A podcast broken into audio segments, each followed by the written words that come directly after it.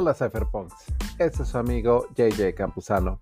Bienvenidos al volumen 12 de Cypherpunk Nightmares, grabado el día 19 de marzo, titulado La Era de los Techno Kings. 8 horas de contenido súper explosivo. En este primer capítulo hicimos la entrega de 250 NFTs, hablamos de la Academia Padawan Polytechnique, así como el plan de estudios. Nuestros amigos hablaron de su experiencia usando DeFi en Pangolin y Snowball. Dimos a conocer la presentación titulada Techno Kings y por último nos tocó un temblor en la Ciudad de México. Así que disfruta a continuación de Cypherpunk Nightmares, el podcast más futurista del planeta.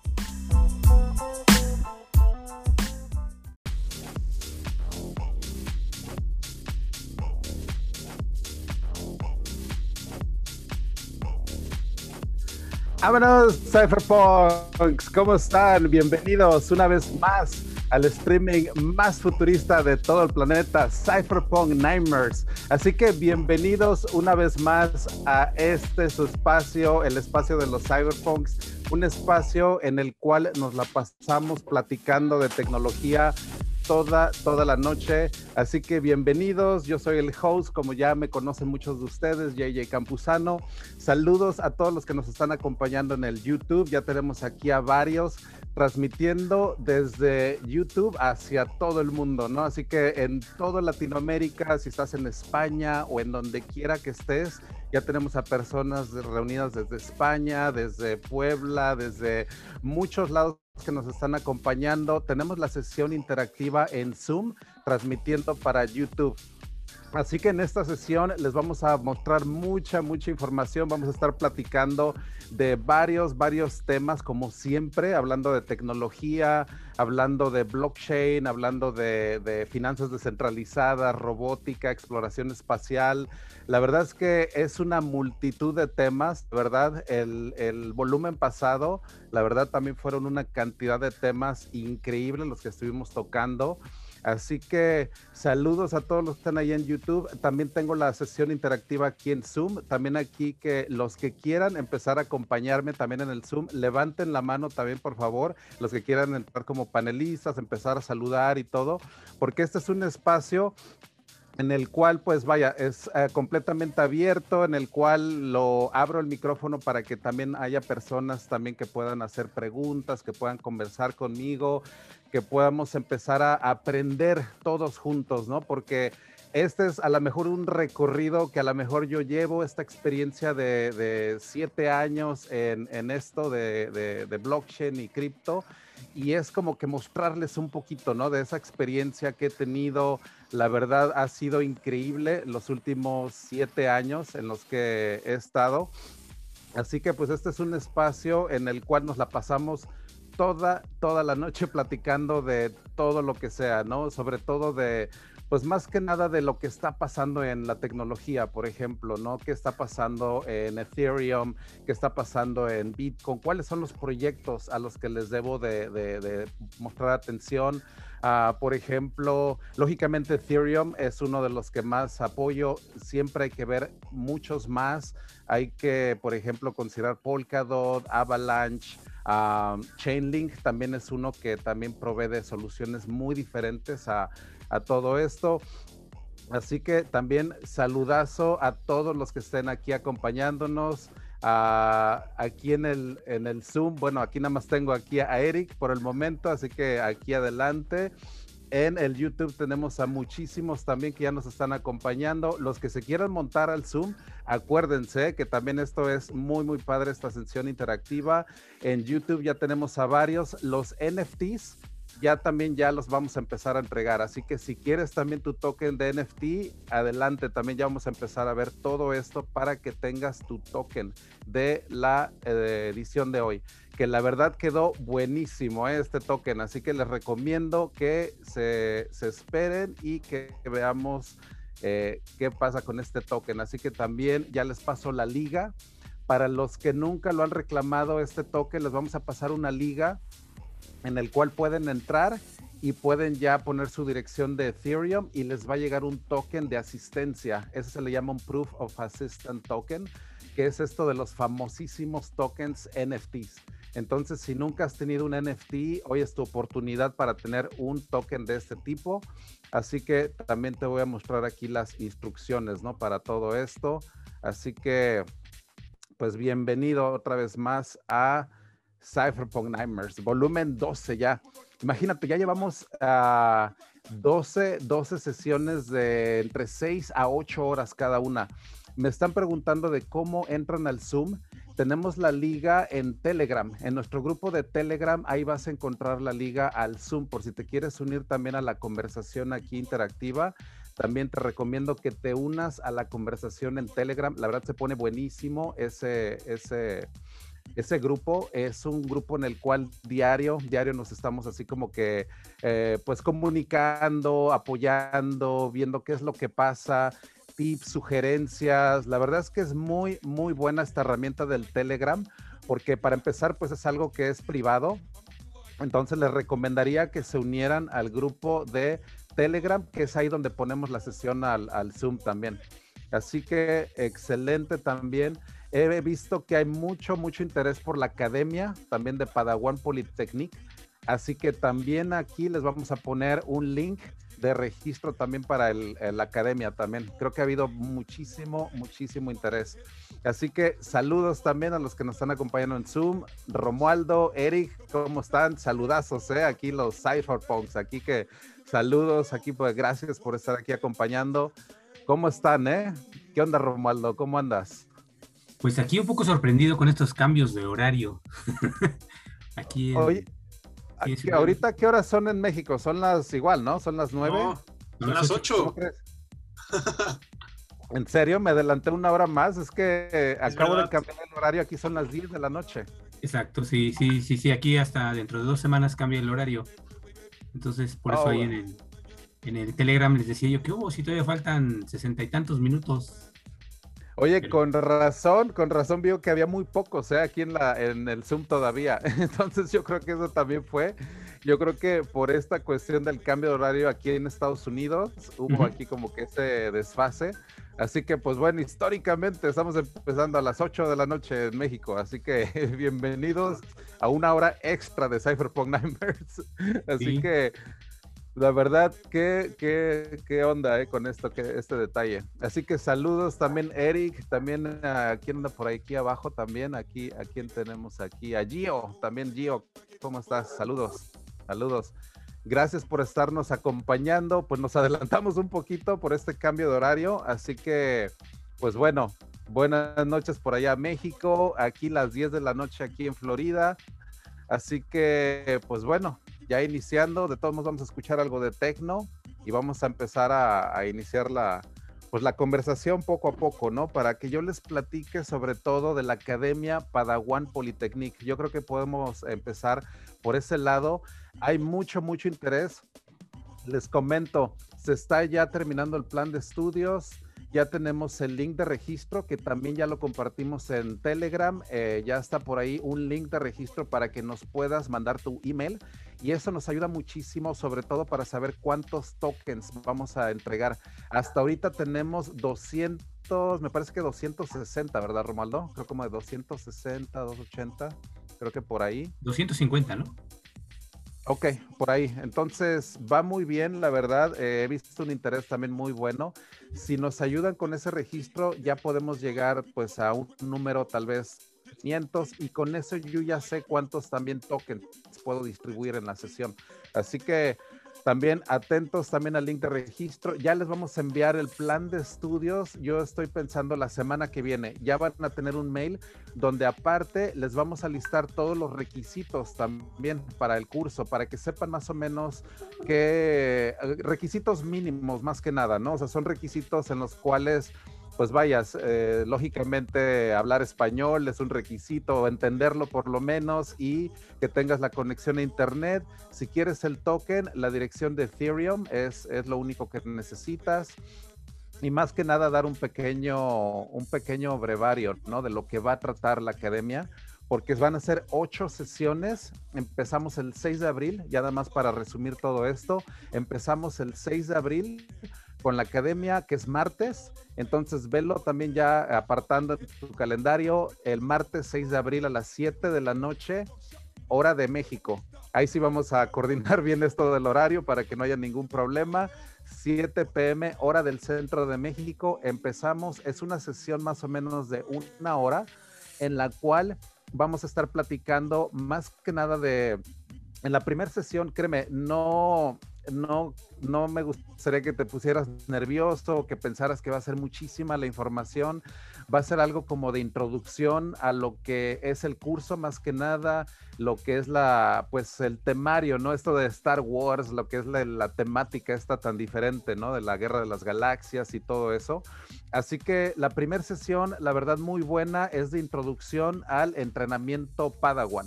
Entonces ahí es donde te voy a explicar más que nada, pues de qué se trata, ¿no? Dónde vamos a empezar los, eh, los pasos de bebé, ¿no? Prácticamente los primeros pasitos. Y ya de ahí vamos a empezar ya como que a, agarrar técnicas de aprendizaje, técnicas que están basadas en neurociencia.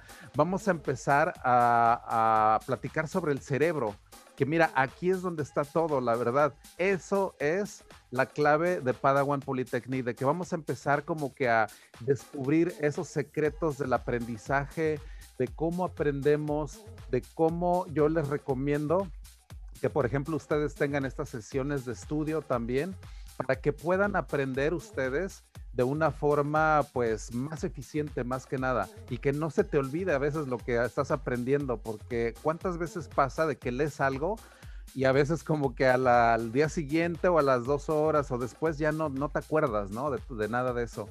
Y es por eso mismo de formar una estructura. Yo lo veo como un árbol y a veces, muchas veces uno trata de leer cosas que están muy avanzadas, por ejemplo, y es como a tratar de meterle unas ramas a un árbol que no tiene todavía esas, esos brazos, esos cimientos, ¿no? Entonces en Padawan Polytechnic lo que estamos tratando es de que tú tengas ese tronco, ese tronco común que todos debemos de tener, en el cual todos estemos a la par para aprender al mismo ritmo, ¿no? E, el hecho de que yo te dé, por ejemplo, de leer algo, que tú ya puedas tener a lo mejor un ritmo, un hábito, un hábito de lectura. Vamos a empezar a formar hábitos, vamos a empezar a hablar de eso, de los hábitos. Ya luego vamos a empezar a hablar de filosofía, inclusive eh, en otras sesiones ya un poquito posteriores. Eh, vamos a empezar a ver temas hasta de criptografía, muy, muy de básico, entonces de criptografía también vamos a empezar como una introducción, así muy pequeñita, es como los padawanes, ¿no? Te digo esa, esa analogía de que no, no va a ser nada como que avanzado, ¿no? De criptografía no te voy a enseñar algoritmos así como de estilo, eh, así como de criptógrafo profesional, ¿no? Sino que vamos a ver cómo ciphers de sustitución se llaman, por ejemplo. Cómo podemos nosotros como que mover letras, por ejemplo, para empezar a hacer como estos ciphers, ¿no? Para que nuestra información no esté expuesta al, al, al, al mundo exterior de una manera abierta, ¿no? Entonces, esto va a ser como que muy interesante esto del Padawan. Eh, yo pienso que esto también, te digo, nos va a dar esa, como que ese tronco común en el cual vamos a empezar a, pues aprender todos al mismo ritmo. Esas, ocho días también les voy a dar un token para que al final tengan esos ocho, ocho sesiones y ustedes puedan también ya pues considerarse un guerrero Jedi, ¿no? Al, al, final de las ocho sesiones.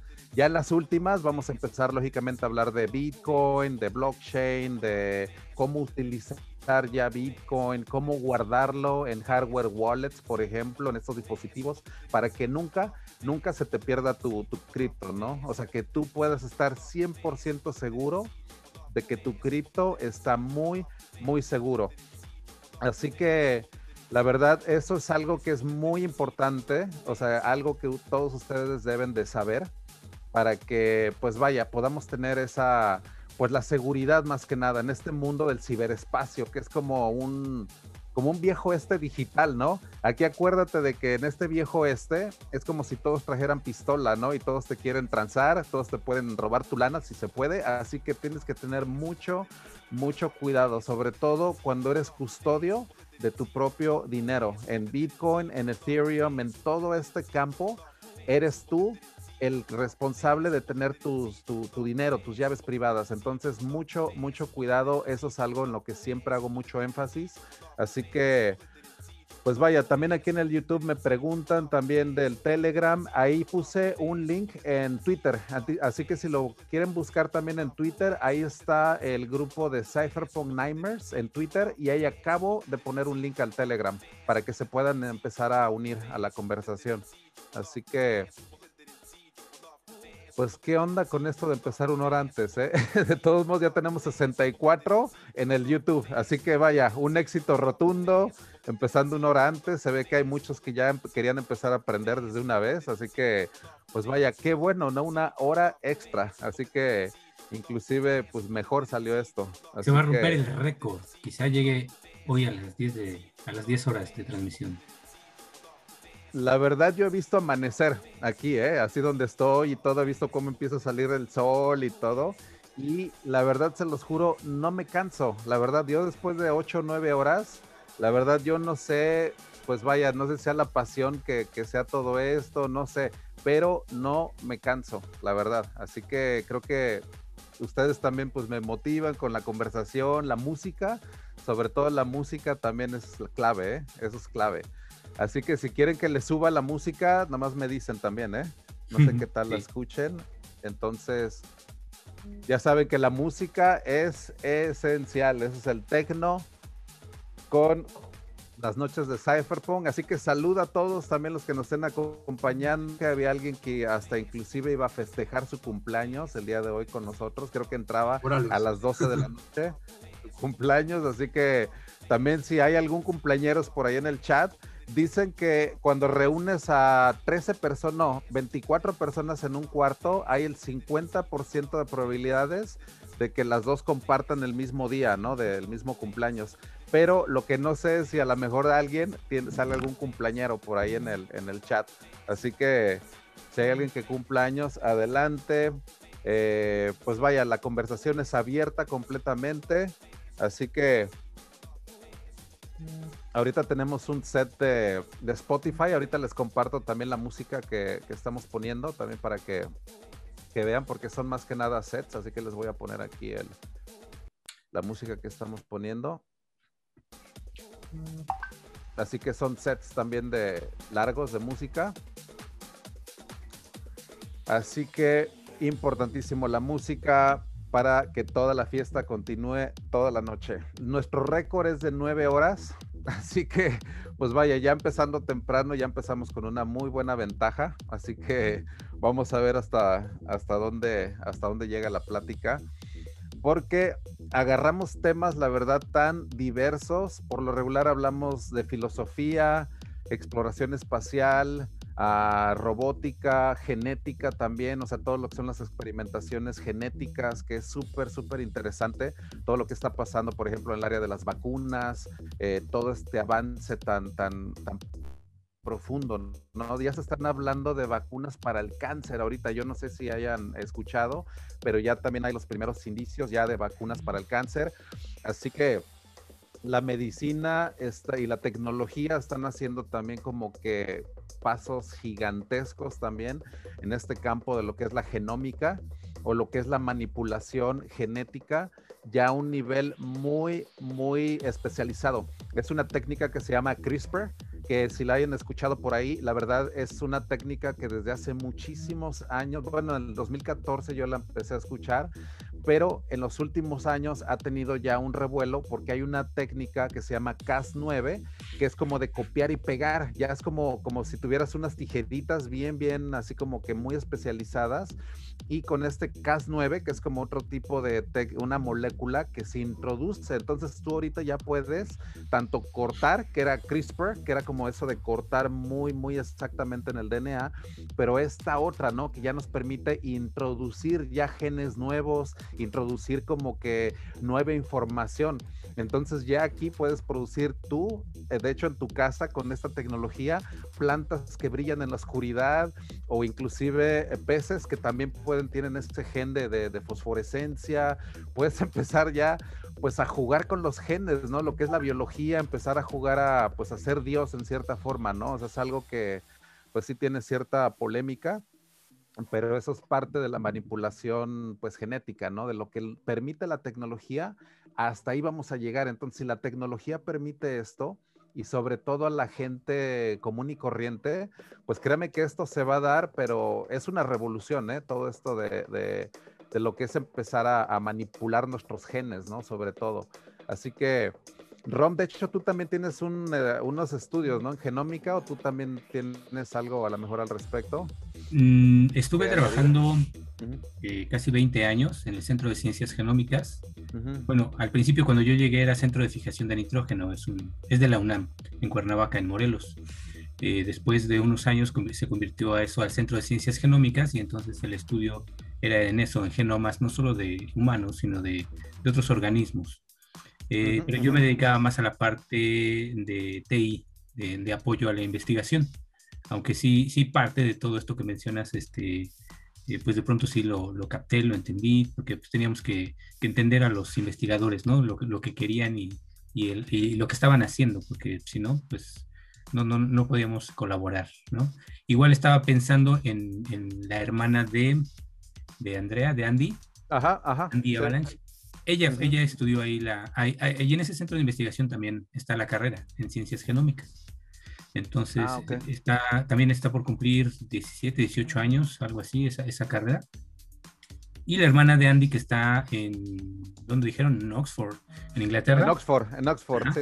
Este, ella es egresada de, Oye, de, de, esa carrera. ¿Del instituto está en, en dónde me dices? ¿En el, de, en el DF o en Ciudad no, de México? No, no, no, en Cuernavaca.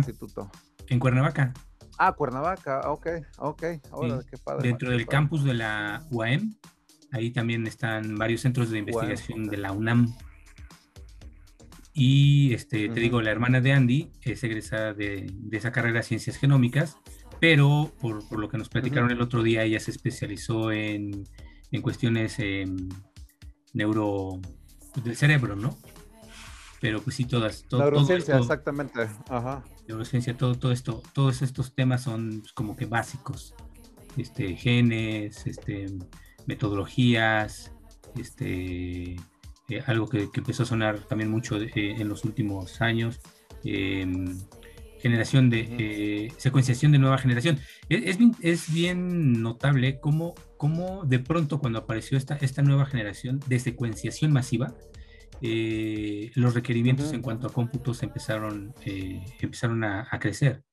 Pues porque yo, yo, yo recuerdo cuando llegué allá, los servidores, pues con un servidor ahí sencillo, con, no con mucho duro, con eso le iban llevando los, eh, los investigadores. Pero de pronto apareció esta, esta nueva generación de secuenciación y ya pues empezaste a, a necesitar terabytes de, de, de, disco duro, ¿no? Sobre todo pues para organismos como, como el genoma humano, ¿no? Y, y otros que, que, de pronto tenerlos almacenados, pues sí, te digo, ya estás hablando de terabytes. Solamente, bueno, datos, datos, no, no, no, no el genoma como tal vez no, no es tan grande, pero ya cuando empiezas a procesarlos, necesitas un buen poder de cómputo y de almacenamiento. Uh -huh, uh -huh. Entonces, si un día de estos. Sí, no, de más súper buenísimo. Ya están llegando más iPhones aquí los eh, esta, la hermana de Andy, definitivo, ¿no? Eh, sí, ¿Cómo sí. se llama? De hecho, ¿tú te acuerdas de su nombre, de la hermana de Andy? Paula. Paula Vargas ah, okay. y Andy Vargas. Perfecto. Que a la que conozco físicamente es Así a que de, definitivo, dejamos ese de... Uh -huh. pero, uh -huh. pero Andy, pues como son gemelas, es como si la conociera también, ya en persona. Qué chistoso ¿eh? eso, aparte de que gemelas las dos así como que listísimas, así en su campo y todo, así que la verdad es que súper, súper así curioso, ¿no? El caso ahí de, de, de, Andy, de Avalanche. A ver si se da una vuelta también ella al rato. Y pues también ya está llegando por aquí el Alex también, Brian buenas también, noches, no sé si noches. hayas entrado anteriormente, pero saludos buenas. también acá. ¿Cómo estamos? Oye, pues aquí llegando temprano, ¿eh? Nosotros. Sí, es, perdón, yo, yo vengo saliendo una, de una conferencia de chamba, este, y, y me, me mandó mensaje, ¿dónde estás, cabrón? Y dijo, oye, pues se nos adelantó, ¿no? Porque acá, acá, de este lado del río todavía no cambia el horario, entonces ahí hubo cuatrapeo. Sí, entonces, pues digo, ya fue como que ese la verdad hubo el cambio de horario en Florida el fin de semana y como a mí se me pasó así como ya transparente y ya no me di cuenta que la, el desfase ya es de dos horas con, con México. Así que, pues bueno, aquí estamos, digo, de todos modos contenido adicional, así que esto es bono, todo esto ya es un bonus aquí ahorita, así que adelante. ¿Cómo va el grupo allá? ¿Qué andan haciendo con los renegados, los... los...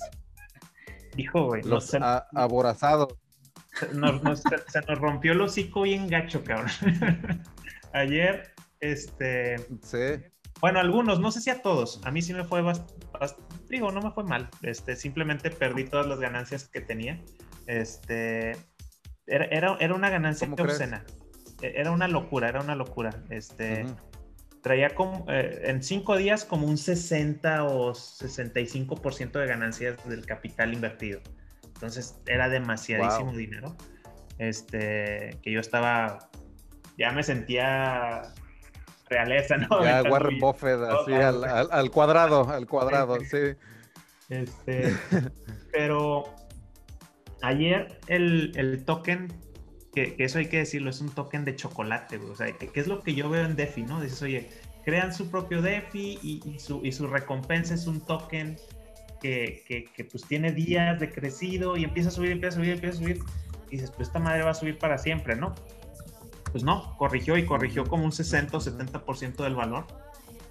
Entonces, pues ya te imaginarás el pánico que estaba, que estaba sucediendo en el grupo, que oye, güey, eh, estás, estás a punto de llegar al dólar en el token, oye, pues bajó 80, no, no pasa nada bajó a 70, no hombre, no pasa nada, 60, 50, 40, y en 40 se, estacionó y todos estábamos de que ya nos fue, ya nos cagó la chingada, todos, ¿no? Este, yo, todas las ganancias se borraron, yo quedé como estaba y me quedé con 5% de ganancia.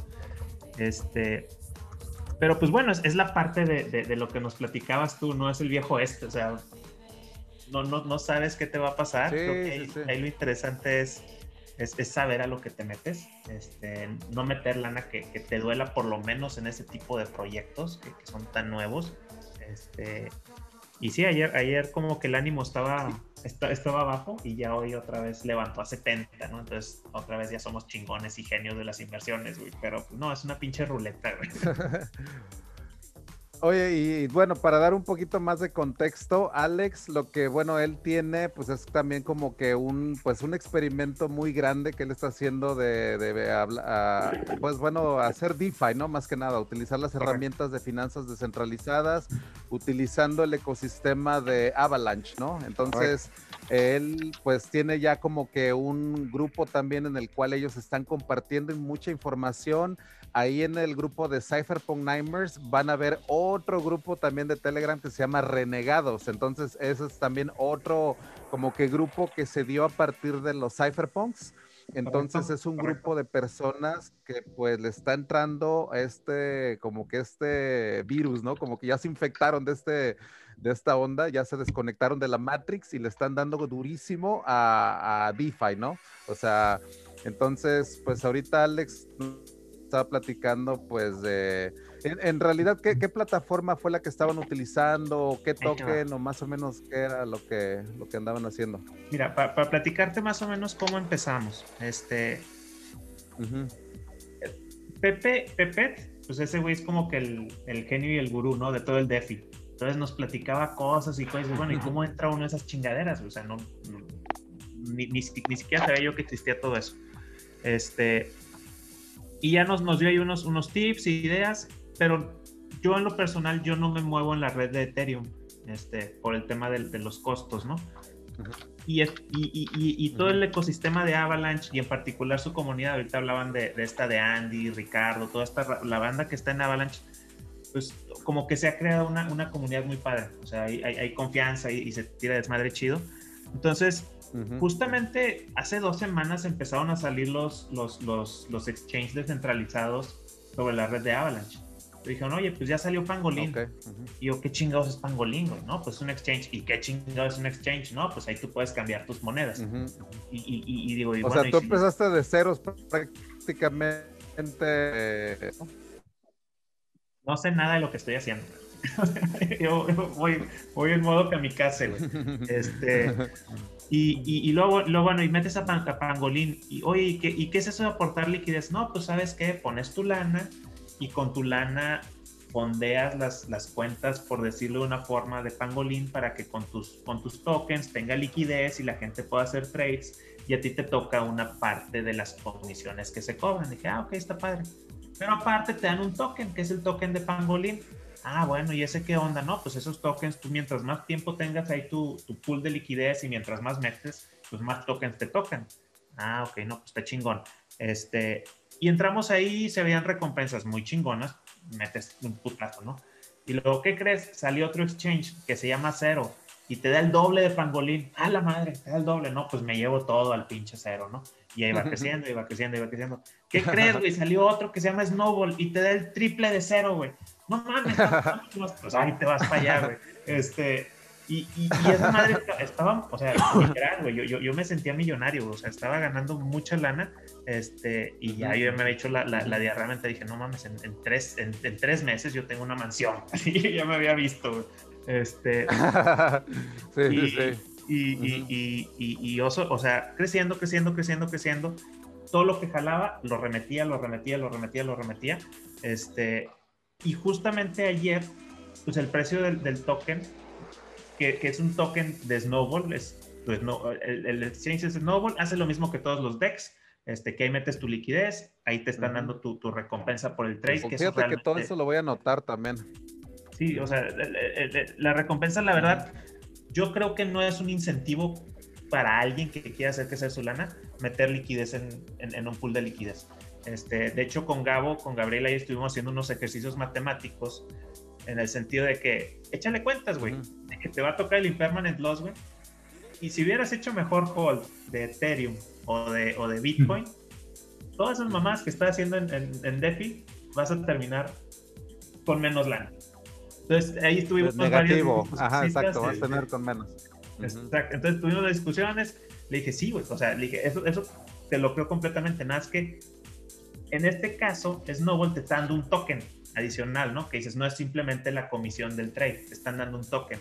Ese token se estaba valorizando muchísimo. Y, el, y la tasa a la que te daban tokens era un putazo de, de, tokens. O sea, me están dando un chingo y vale un chingo, pues, ¿para qué, para qué me voy a hold? en ese momento yo traía, así hice, hice el cálculo de toda la lana que metí, todo lo que estuve comprando y todo. Entonces decíamos, bueno, si tú, supongamos, metí 100 dólares. Si yo con esos 100 dólares hubiera comprado, por decir un número, un Bitcoin, ¿no? Bueno, si yo con lo que metí en DeFi, yo, ya, alcanzaba 1.6 Bitcoins en lugar de haberme quedado en hold. Entonces le decía a Gabo, oye, güey, pues este pedo le está ganando la carrera a Bitcoin. ¿Qué pasa? Ayer se desploma Bitcoin y se desploman muchas cosas. Pues lo que fue esta madre se desplomó mucho más gacho. Y toda la ganancia que tenía se diluyó. Me quedé con un 5%. Revisé mi saldo y dije, mira, güey, quedé con menos 0.1% de Bitcoin. Entonces dije, pues, toda esta mamada que hice un mes, si hubiera comprado el Bitcoin, pues hubiera tenido un 1% más de, de valor, ¿no? este, por el tema de dólares y Bitcoin, no, no, pienses en fiat dólar, piensa en Bitcoin, que clávate en un, en, en un cripto, ¿no? Bitcoin o, Ethereum. O, sea, ahorita al momento tú estás tablas, o sea, ahorita estás tablas, tablas a día de hoy o cómo estás? O sea, estás como un menos rojito. No, mira, estás tablas. De hecho, de hecho ahorita, porque salió otro, el DeFi Finance, y ahí ando. Este, ahorita, ahorita, ahorita mi saldo. ahorita estoy hay otro nuevo. otro nuevo, hay, que probar a ver qué pasa. Este, ahorita estoy 6% arriba que si hubiera hecho hold de Bitcoin. Entonces, yo podría cambiar lo que tengo y tener 6% más que si hubiera las compras que hubiera hecho dejarlas en hold, ¿no? Y lo divertido y lo paseado nadie me lo quita. Entonces, es, es un ejercicio de, de, aprendizaje donde tampoco metí mi capital de Bitcoin. O sea, yo, yo tengo un capital de especulación en cripto y dije, bueno, pues este pedo lo tengo que poner a jalar y ver cómo lo hago que explote, ¿no? Pero no voy a meter mi, mi, mi, mi, pensión, mi apoyo que estoy armando yo de, de, Bitcoin, que es mi orito ahí. Pues ese pedo no lo voy a arriesgar en estas broncas, que es lo que le diría a todo mundo. Sin miedo al éxito, papi. Punto... Exacto. Oye, y por ejemplo, en tu punto más, en tu mejor, mejor, mejor punto de todo este experimento, como en cuán, o sea, si llevaste una ganancia así muy considerable, o sea, en el momento que tú te sentías más, así como que más gangster, era como que... Como un 70%, güey. O 60, 70% de ganancia. Okay. ¿Cómo? Ajá, ajá. Sí, como 60, 70%. En cinco días. no, no, me entraba en la cabeza. Yo, yo estaba de que dije, no puede ser que, que, así sea tan fácil el mundo, güey. O sea, dije, ¿qué, qué chingados he estado haciendo 40 años de mi vida, güey? Si una semana multiplicas el dinero, ¿no? sí. Pero, triste realidad. Es lo que comentábamos el otro día, ¿no, JJ? Este, que decíamos que puedes tener un libro, aprendértelo, aprenderte toda la teoría, pero si no lo practicas, si no te tropiezas, si no te caes, pues no vas a aprender a caminar, ¿no? Así aprendimos todos a caminar cayéndonos, este, andar en bicicleta igual también cayéndonos. Entonces, pues, este, Alex, eh, yo, yo vi por ahí las conversaciones, Gabriel me comentaba, ahorita que nos, que nos dé los detalles, ya anda por ahí. Este, Me dijo, no, pero es que mira, aquí, nosotros ya lo experimentamos con los Master Notes, ¿no? Y ahí en los Master Notes te puedes encontrar ROIs de 500, de 600, de 700 al año. Y si tú te basas en ese parámetro, pues, pues te vas para allá pero empiezas a ver, como dice Alex, los tokens de chocolate, que puede desaparecer ese token en dos meses y tu 500 se volvió cero. Entonces ahí tienes pérdida. Entonces ahí nosotros esa parte ya la habíamos entendido, como que los ROIs o APIs que les llaman también en, la parte, creo que de, Bitcoin o de otros, de otros tokens, este, pues ya no nos, ya no nos eh, deslumbraba. Entonces, eh, más o menos Gabriel me platicó a grandes rasgos los números y aparte tiene las comisiones de pasar de AVAX y luego de, de, eh, de, empaquetar y luego de no sé qué, no sé cuánto. Dije, sí, pues tiene razón, pero yo también dije, voy a probar, quiero probarlo. Y, mis números así fríos en, dos semanas fueron, yo metí eh, el equivalente a 40 AVAX, que no sé ahorita en cuánto esté el precio del AVAX comparado con el Bitcoin, pero bueno, a este 40 AVAX y después de dos semanas, al retirarlos, yo solamente retiré 35 AVAX. Entonces, yo puedo decir que en, esas dos semanas tuve una pérdida de, de, pues, AVAX. Relativamente porque yo compré, porque mi AVAX yo lo compré muy abajo, bueno, al precio en el que estaba ahorita, y entonces por ese, en ese sentido puedo decir que no tuve pérdida. Pero si tú te vas a los AVAX, yo metí 40 y solo pude retirar 35. Repito, tomando en cuenta las bajadas de, de los precios de, pues de todo, ¿no? Y, e incluyendo las, eh, los fees eh, famosos en, las conversiones, en las transferencias y en todo eso.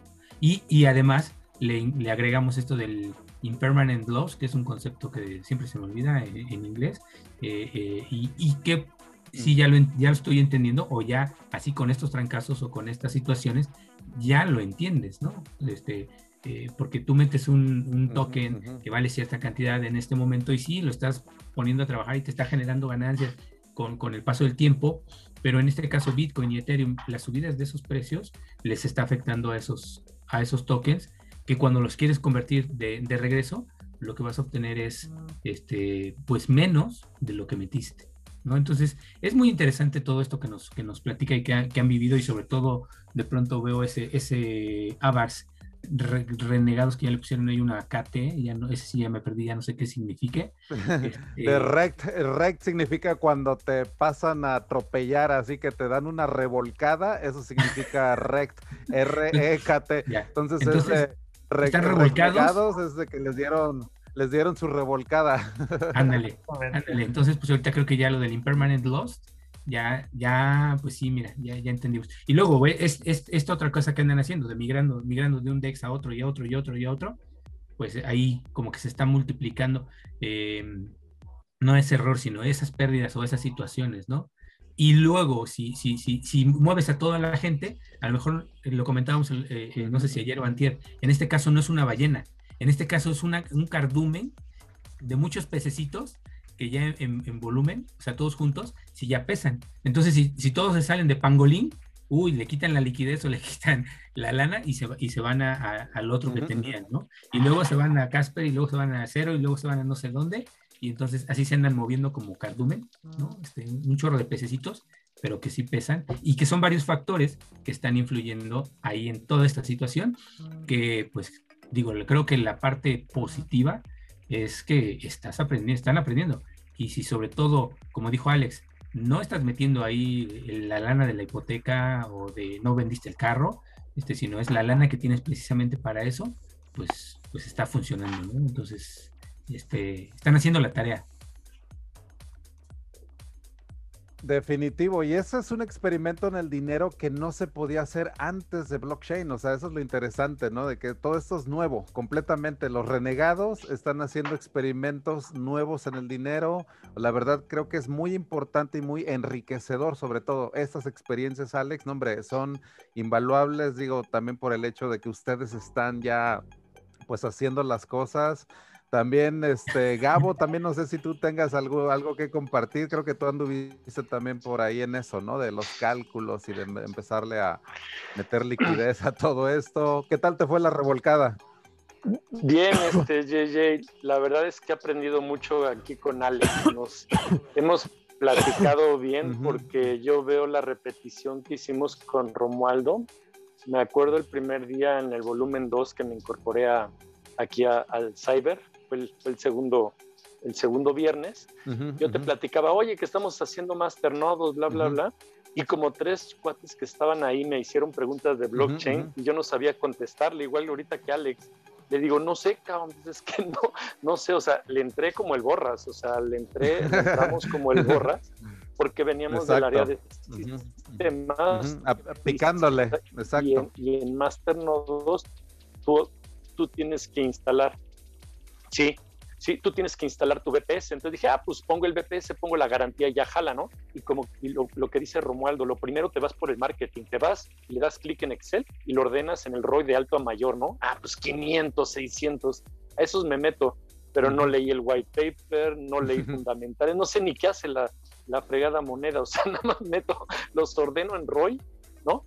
Pero ahí te va, lo que aprendimos fue que el ROI es como si tuvieras el porcentaje de ventas, ¿no? Dices, puta, estoy vendiendo un chorro, voy a ganar y ya tu mente está volando. Pero no has contado que tienes que pagar impuestos, que vas a pagar comisiones, que tienes que pagar la nómina, que tienes que pagar. O sea, no le has restado los gastos. Y ese es un resumen para todos los que ahorita están viendo. Los costos de operación, ¿no? De, de, esa bóveda. Claro. Sí, o sea, no se vayan por los ROIs. Bueno, eso es lo que yo aprendí. No se vayan por los ROIs, no se vayan por los APIs. E, ese es marketing, ese es bluff, es bluff. Y te dan al principio el doble. O sea, entra, entramos a una que se llamaba IQ Cash. Mucho marketing, su Twitter a todo. Estaban en Singapur, bla, bla, bla, bla, bla, bla metimos nuestra lana y se devaluó 80% en, en dos meses. O sea, no, nos dio tiempo ni de sacar la lana, JJ. O sea, perdimos 30% en dos meses. Lo mismo que está diciendo Alex, pero nosotros sí nos fuimos de full de clavada. Y así nada más como para cerrar, en, nosotros en Master Nodos, ¿qué es lo que ahorita están haciendo? Están entrando a ocho diferentes pools. Tú agarras pues ocho blockchains. Nosotros de ocho blockchains descartamos cuatro y nos quedamos cuatro.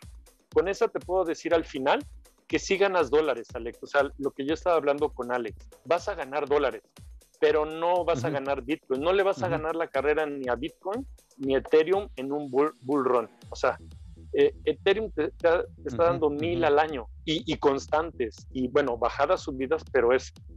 Pues tú nos has hablado mucho del market cap. ¿Cómo vas a mover a ese transatlántico de Ethereum o de Bitcoin? Pues no lo mueve, o sea, necesitarías algo fuertísimo. Entonces, con los otros que están chiquitos, se devalúan 80% este JJ en, en tres días, de un dólar vale punto uno en dos días. Y entonces tienes muchas de esas monedas, o sea, como el Dogecoin, y ya, caída. Pues, no, ya no las puedes ni vender, ya no hay liquidez ni para venderlas, o sea, valen aire. Entonces, eso fue lo que aprendimos. Y para cerrar, JJ, te digo que hicimos, los íbamos en menos 30 hace cuatro meses con Romualdo y amigos de Romualdo de fuera con los Master Nodes. Padrísimos los Master Nodes, aprendimos mucho, hicimos una comunidad, todo lo que están haciendo los renegados, o sea, pero acá son, nosotros somos cinco, cinco pelados, acá son 100 ya de los pelados de renegados, o sea, una comunidad padrísima. Pero nosotros en cuestión de dinero votamos los masternodos, ya, ya no te lo habíamos platicado, pero votamos los masternodos de plano y nos subimos al y, nos montamos en, en, Ethereum mitad y Bitcoin mitad. Y no, estamos en el bull run a lo que nos dé, tres meses más, cuatro meses más, porque no, este, Varo, Varo mata carita, Varo mata carita. Definitivo, hay que ser maximalista de profits ahí, ¿no? O sea, definitivo maximalista de profits, así como dice el Pepe. De hecho, él es lo que él dice, es maximalista de profits, porque él, digo, él mercenario también, el Pepe. O sea, él, o sea, Mirror Protocol, Terra Blockchain, o sea, él utiliza protocolos que yo creo que son muy pocos los que también se, pues, avientan, ¿no? A descubrirlo y sobre todo las cantidades que luego él invierte. O sea, él es de los que invierte y nos enseñó, ¿no? Sus posiciones, ¿no? De 50 mil, 60 mil dólares en alguna y así, y las mueve de un blockchain a otro. Eso es lo que se me hace súper interesante de cómo nos enseñó Pepe en el tutorial pasado del volumen 11. Ya entró tardísimo, no sé si a lo mejor todos estuvieron, pero él ya entró como en la hora número, creo que 6 o 7, creo, del streaming, pero nos dio un tutorial increíble de cómo él sacó fondos de Binance Smart Chain, los mete a Terra y en Terra él utiliza algo que se llama el Mirror Protocol, que es donde él utiliza sintéticos, o sea, donde es como invertir en stock más o menos. Entonces él nos estaba enseñando posiciones de unos pools de liquidez en los cuales es una moneda estable contra Tesla, por ejemplo. O sea, ese es un ejemplo que también él estaba haciendo. Así que súper, súper interesante todo lo que se puede ya dar con diferentes protocolos, ¿no? Entonces, pues ustedes creo que han estado muy enfocados en Avalanche, pero también, ah, o sea, hay pues todo lo que nos dio a conocer el Pepe, pues también es otro, es otro mundo aparte, ¿no? O sea, lo que él hace todavía más de salirse de un blockchain a otro, ¿no? De, de, de Terra, Binance Smart Chain, o sea, eso es lo interesante y ahí, también. Y ahí como, conclusión, concluyendo con, con, lo de Gabriel, este, eh, yo soy fíjate, este, nos repartimos las chambas, ¿no? Este, Oscar, un amigo, es el que instalaba los, los masternodes, Gabriel era el que se ponía a analizar precisamente los tokens, las gráficas, sugería eh, qué masternodes, en qué criptomonedas era en las que íbamos a, a trabajar, y, y, yo era el que llevaba la, la administración, los números. Entonces, pues semanalmente nos, reunimos, platicamos, vemos hacia dónde vamos, y, en, unas semanas, pues yo les dije, pues malas noticias, porque llevamos en menos 30, ya vamos en menos 40, llegamos a tener menos 40 de ganancia, o sea, una ganancia negativa, ¿no? Y después de que hicimos ese cambio de, de refugiarnos o de pasarnos a Bitcoin, a Ethereum, pues la buena noticia es que la semana pasada estábamos en más 73%. Wow. Y entonces, pues ahorita, ahorita se cumple. 70, 73%. Con esas subidas y bajadas que tienen ahorita eh, Ether y Bitcoin, estamos, estamos moviéndonos entre el 60 y el 70%. Y el próximo mes cumplimos un año. El 22 de abril es que empezamos nuestro proyecto, metimos cierta cantidad de lana y así nos hemos ido. Y, entonces vamos a hacer una, un retiro de, de, ganancias el, el, el, próximo, el próximo mes. Entonces, la gente que metió, hicimos nuestro pool, unos metieron este, mil dólares, dos mil dólares, cinco mil dólares, así, eh, lo, que tenían también para, para experimentar. Y pues este, en el próximo mes nos vamos a estar llevando un 70%, 60, con un 50. Yo, yo creo que está, está muy bien de ganancia. Exitoso, a final de cuentas, exitoso, ¿no? El experimento. Y lo, lo que concluimos la, la, mayoría, bueno, de estos cinco, es no solo tienes un negocio en donde, donde obtuviste un 50% al año, aquí se nos cumplió el año completamente, ¿no? Obtuvimos el 50%, este, pero el aprendizaje yo creo que te eleva esa, ese ROI o ese, o ese porcentaje de ganancia, te lo eleva al 100 o 200%, porque pasamos, pasamos por todo. Es más, eh, eh, todo ese experimento este, nos llevó a estar precisamente aquí y hemos ya pasado por DeFi, por liquidity mining, o sea, un chorro de cosas. Entonces, eh, eso, yo creo que eso es lo, lo, mejor, lo que nos llevamos, lo que nos llevamos de, de, ganancia. La universidad del éxito prácticamente, ¿no? O sea, es como llevar toda una universidad con semestres acelerados de economía y finanzas, ¿no? Así como que toda una una cátedra. Y qué bueno, la verdad que todo esto, este conocimiento se está traduciendo en acciones concretas, ¿no? En el mundo real. ya con pues ganancias pues reales y con un experimento pues más que nada pues exitoso a final de cuentas, ¿no? De los masternodos, más que nada, así que qué bueno, concluyen, dices que concluyen ya el, el proyecto, así que increíble, increíble la verdad. Así que, mira, la verdad lo que se viene en Ethereum también está, pues la verdad, muy, muy bullish, la verdad. O sea, yo lo veo con una tendencia muy, muy alcista, la verdad, porque de hecho tuve una conferencia el miércoles, ya ves que creo que todos ustedes también ahí anduvieron y todo. Entonces, escalabilidad, ¿no? Más que nada. Y pues bueno, antes de meterme en todo este tema de Ethereum y todo eso, pues quiero saludar a los que ya están aquí en el Zoom. Brian, también Plato, eh, Pedro, también. ¿Cómo andan, eh? ¿Cómo andan por allá? ¿Todo bien? ¿Todo tranquilón? Todo bien, yo ¿Qué tal la música? Jonathan también por ahí. Así que adelantándonos aquí un poquito. Bien, ¿y tú, Jonathan, cómo andas? También, también, este. Todo bien. Bueno, aprovechando, perdón, este, ya ves, yo te había contactado, creo, la semana pasada, si mal no recuerdo, te mandé un correo y me contestaste eh, con más información lo del Telegram, que no lo encontraba, este, bueno, así rápido para no quitarte mucho tiempo de lo que estabas ya comentado de Ethereum yo soy parte, de, bueno, de la comunidad de Yo soy tu jefe, o sea, con Héctor, o sea, que ese blog me cambió la vida. Eh, de ahí ubico, pues, algunos que están aquí, como Alejandro, este, Romualdo.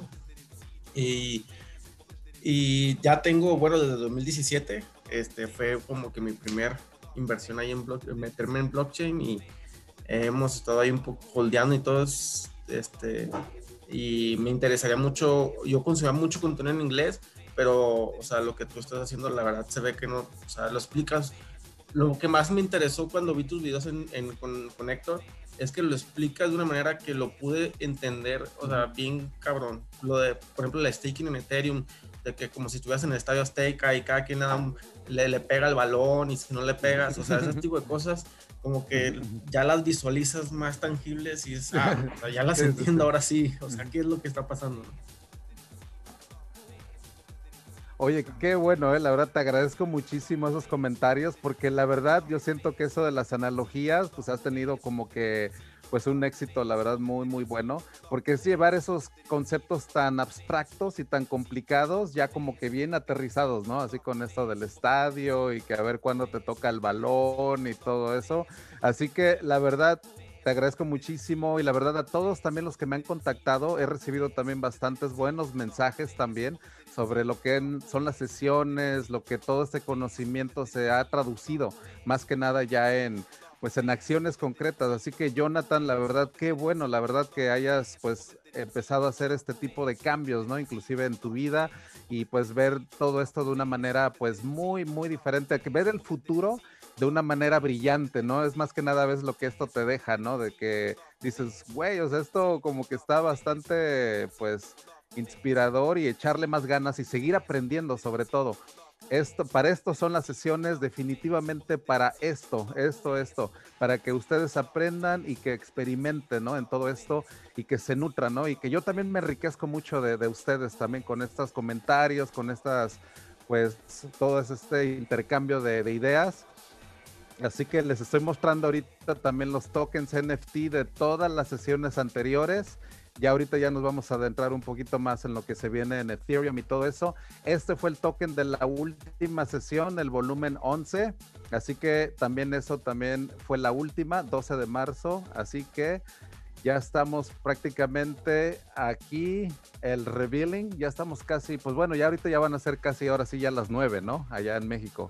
Así que, pues de una vez yo pienso que a lo mejor vamos a hacer el revealing ya aquí de, de, nuevo token.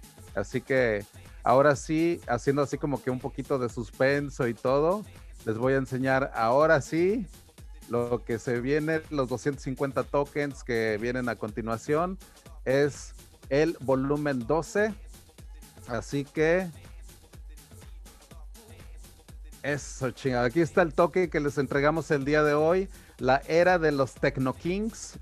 De hecho, les tengo una pequeña mini presentación, de hecho, de los cypherpunks más famosos en toda la historia. Les hice una compilación de cerca de 20 cypherpunks, de hecho. Así que les tengo una mini presentación. No sé si a lo mejor ya empezar de una vez ahorita con este, este material que les tengo o si esperamos un ratito, no sé si alguien este, quiera de una vez ya empezar a adentrarse en este material, porque les traigo una pequeña mini presentación sobre eh, un brevario de los cypherpunks más famosos. Así que para no quitarles mucho, mucho, así que me lleve mucho tiempo, les voy a poner aquí, no les voy a leer así como que todo esto, pero sí les voy a dejar algo de información de lo que son personas, de que a ellos los considero como los Techno Kings de nuestra era. Entonces lo que les quiero traer a continuación es un listado de personas que han contribuido muchísimo a la privacidad en el mundo digital. Así que a continuación, de hecho, les voy a dar eh, los nombres y unas pequeñas biografías de lo que yo considero también de lo que son los cypherpunks realmente, lo que son de veras los cypherpunks, para que ustedes puedan empezar a saber de dónde, de dónde viene. Eso también se los voy a empezar a poner ya aquí para que ustedes sepan, esta persona, por ejemplo, los ah, papeles del Pentágono, ya acabamos de mencionar a Juliana Assange, como esto también se va al podcast, también lo tengo que mencionar, Juliana Assange fue el primer uh, cypherpunk que mencioné, Daniel Ellsberg, también el que liqueó los ah, papeles del Pentágono, así que también algo que también es muy, muy digno de mencionar esta persona. Y ahora nos vamos con Bradley Manning. Esta fue también una persona que diseminó a Wikileaks muchas de las brutalidades que estaban pasando en las cárceles de Irak, de hecho en Bagdad y en todos esos, eh, hay una, una prisión muy, muy este, famosa por la mala reputación que tuvo que se llama Abu Ghraib, que fueron todas las torturas que hicieron ahí. Entonces, esta persona, Bradley Manning, fue de las personas que se atrevieron a diseminar inclusive hasta fotos y todo, eh, y por parte de Wikileaks. Así que de las personas que también considero muy importantes de mencionar dentro de los cypherpunks. Timothy May, definitivo, otro de los prácticamente cofundadores de los pilares de lo que son los cypherpunks.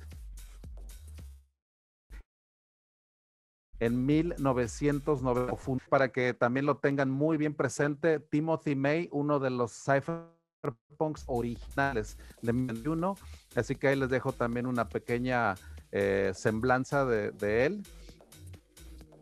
Phil Zimmerman, eh, esto también hizo un este, este como concepto de PGP fue el concepto en el cual se empezaron a hacer la distribución de llaves ya, de que eran a prueba de invasión por parte de la NSA. Así que él también una persona muy importante en la década de 1900, de los 90 que hizo que se abriera el debate, ¿no? De lo que es el derecho a los usuarios a la privacidad, lo que se le llaman las crypto wars de 1993, porque el gobierno trató de hacer ilegal toda esta, esta criptografía de PGP. Así que cuando el gobierno trata de hacer algo ilegal, aguas, ¿eh? O sea, hay que poner mucha atención porque eso significa que eso representaba una, una amenaza, ¿no? Así que también otro de los cypherpunks aquí dignos de mencionar este también es otro de los pilares. A él lo conocí en Berlín, de hecho. Así que él fue uno de los precursores de los cypherpunks, o sea, él va más atrás. Él desde 1984, de hecho, él eh, publicó un, white paper sobre la privacidad también en el mundo digital y creando algo que se llama Blind Signatures. Así que David Chum también de los ultra, ultra cypherpunks también.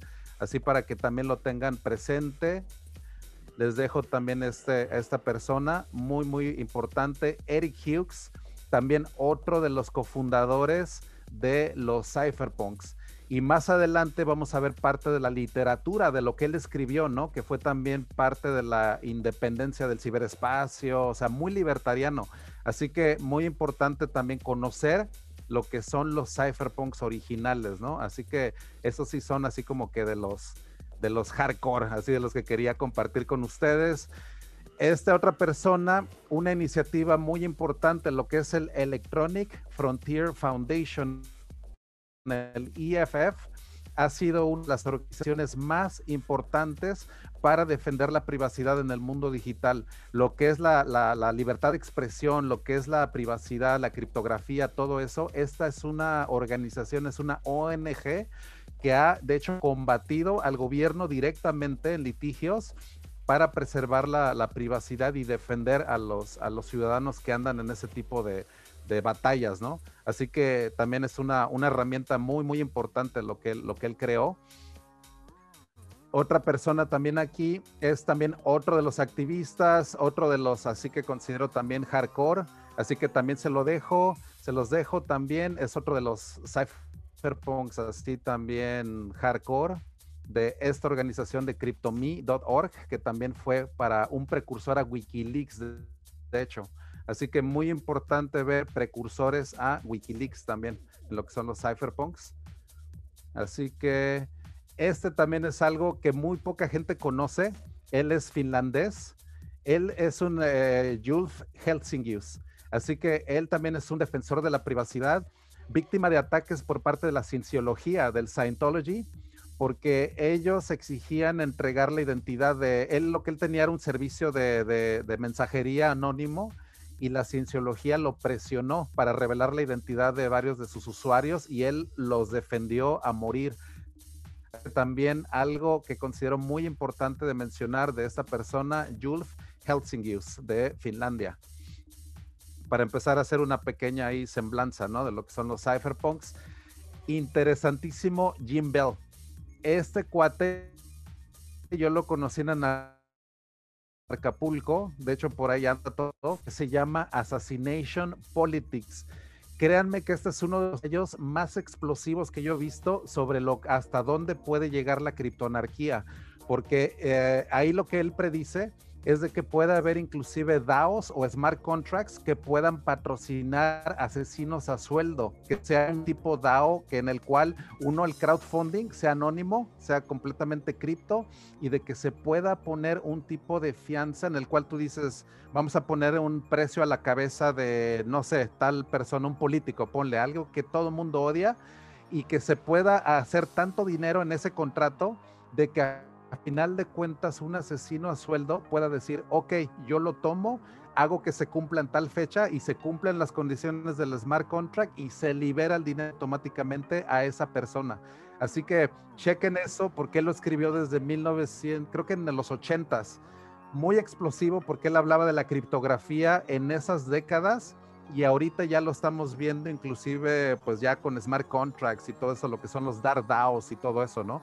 Así que muy cañón esto de Jim Bell, chéquenselo. 1997, Assassination Politics, uno de los tratados más cabrones de criptoanate, la verdad. O sea, muy, muy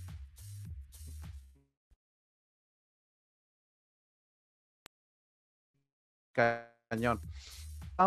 Él también uno de los principales socios aquí en Wikileaks en Estados Unidos, así que también uno de los defensores cañoncísimos de Wikileaks. Eh, muy, muy, ah, y desarrollador de la red Tor sobre todo.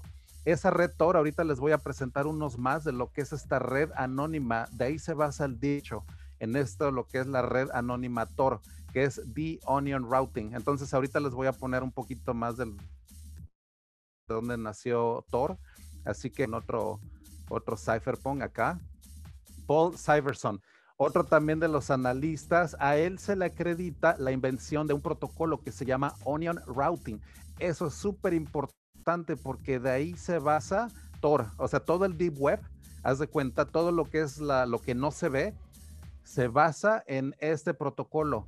Entonces, muy interesante saber de qué se trata Onion Routing porque de ahí viene el Deep Web todo lo que es eh, los marketplaces, todo lo que se mueve en el Deep Web, se maneja en base a este protocolo que se llama Onion Routing, en el cual es imposible saber de dónde proviene el tráfico de un, un sitio. Así que muy, muy cañón y muy explosiva también esta información de Onion Routing, así para que empiecen a adentrarse en lo que es el Deep Web.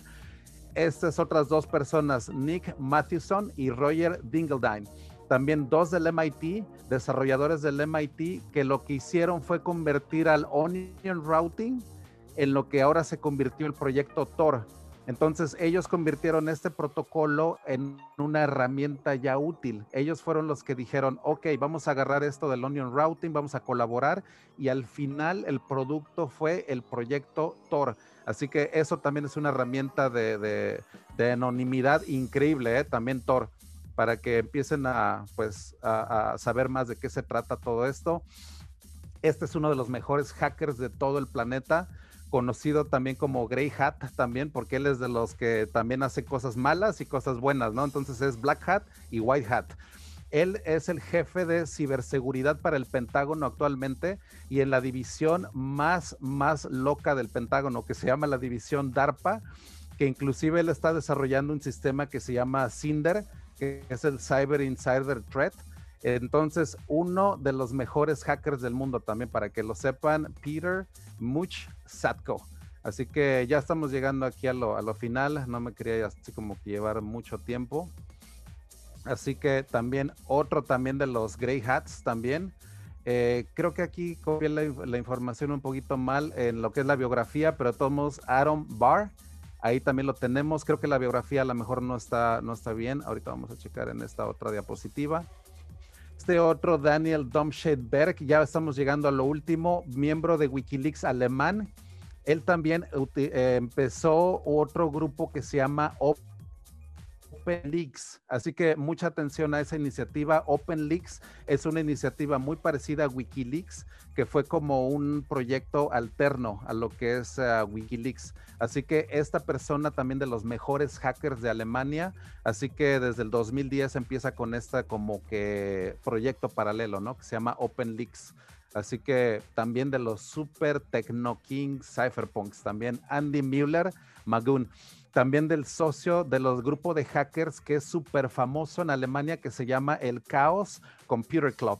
Para que los que no lo conozcan, cada cuatro años ellos en Alemania, en Berlín, hacen como las Olimpiadas de los hackers, que se llama el Chaos Computer Club. Llegan los mejores hackers de todo el mundo allá a Berlín y hacen como que un evento masivo, creo que llegan 40 mil hackers de todo el mundo, así que un evento que son como las Olimpiadas de, los mejores hackers del mundo, ¿no? Así que también otro, también de los, de los que quise ahí como que mencionarles.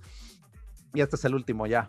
Este también es de el, el que yo veo como que más así locotrón, se llama The Architect y que ha sido como que nadie sabe su identidad de este cuate. Nada más les comento, es uno, una persona que ha estado muy involucrada en Wikileaks y ahorita está en OpenLeaks. Así que, pues yo nada más se los dejo. Estos son las personas que yo considero como los Techno Kings. Así que, pues esto es como la mini, mini presentación que les quería como que mostrar el día de hoy. Pues de ahí viene el nombre de Techno Kings. Estos son los cypherpunks originales. Así que Ahí sí, si me quieren dar algún comentario, sugerencia, ¿cómo ven la, esta información? una pregunta, una pregunta, JJ, y creo que es mucho tiempo después, y digo, yo me confundo muy rápido con tanta información. El de Reddit, que el chavo de Reddit, que también hizo cosas, eso ya fue después, ¿verdad? ¿Cómo se llama el chavo de Reddit? El que hasta murió, ¿no? ¿Eso ya es después? Aaron Schwartz. Ajá. Él, Aaron, Schwartz. Él, es. Sí, fíjate que a él le pasó eso.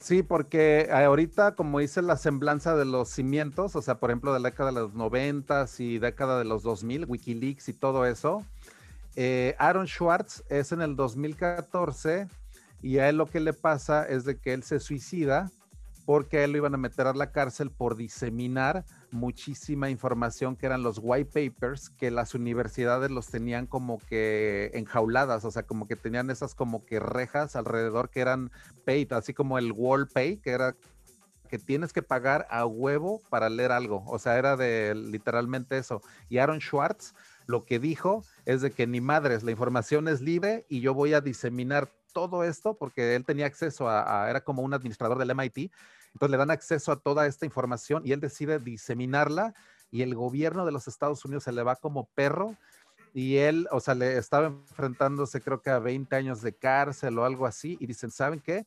Chinguen todos a su madre literalmente y mocos, cabrón, se suicida.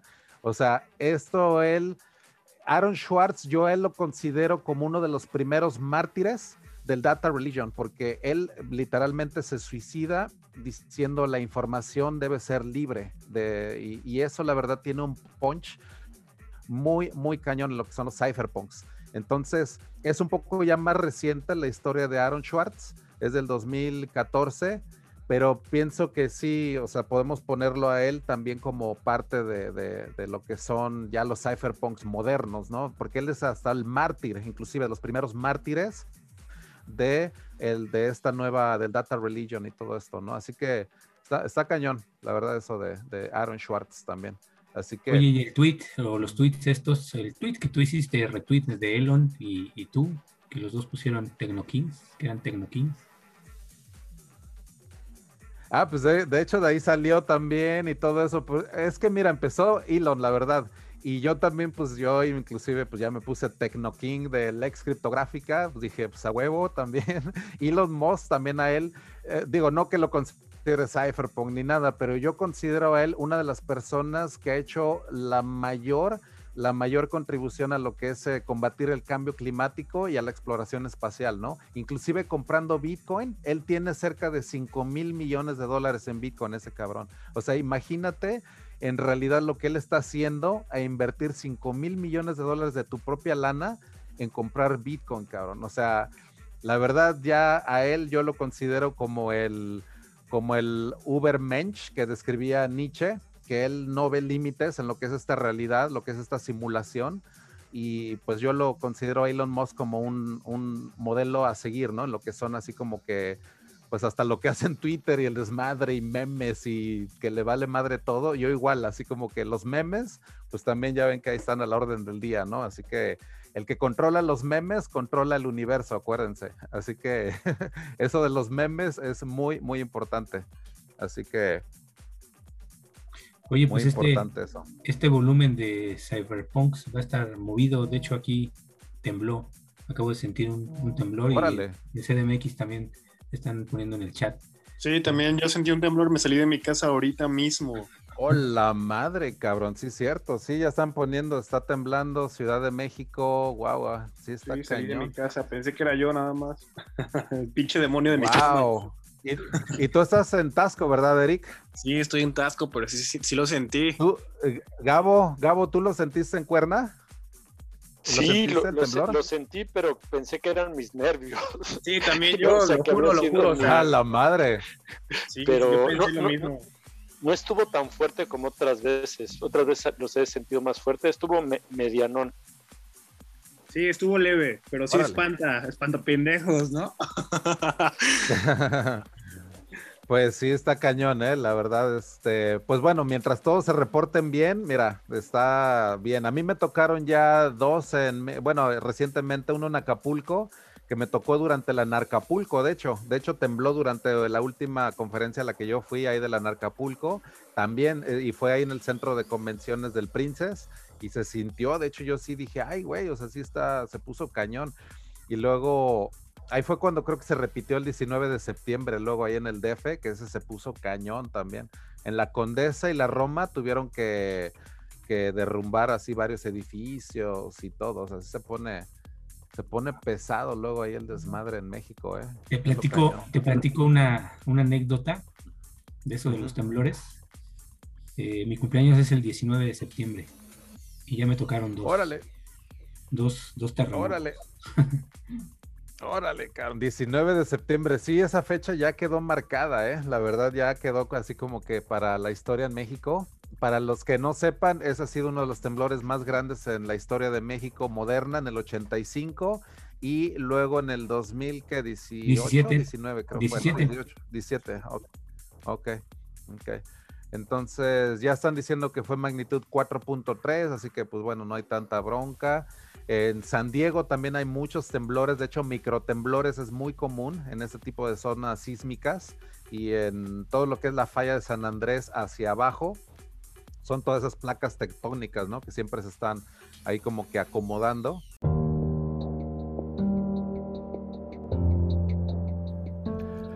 Hemos llegado al final del primer capítulo y todavía nos falta mucho por recorrer, así que ahora te recomiendo buscar el capítulo 2 del volumen 12.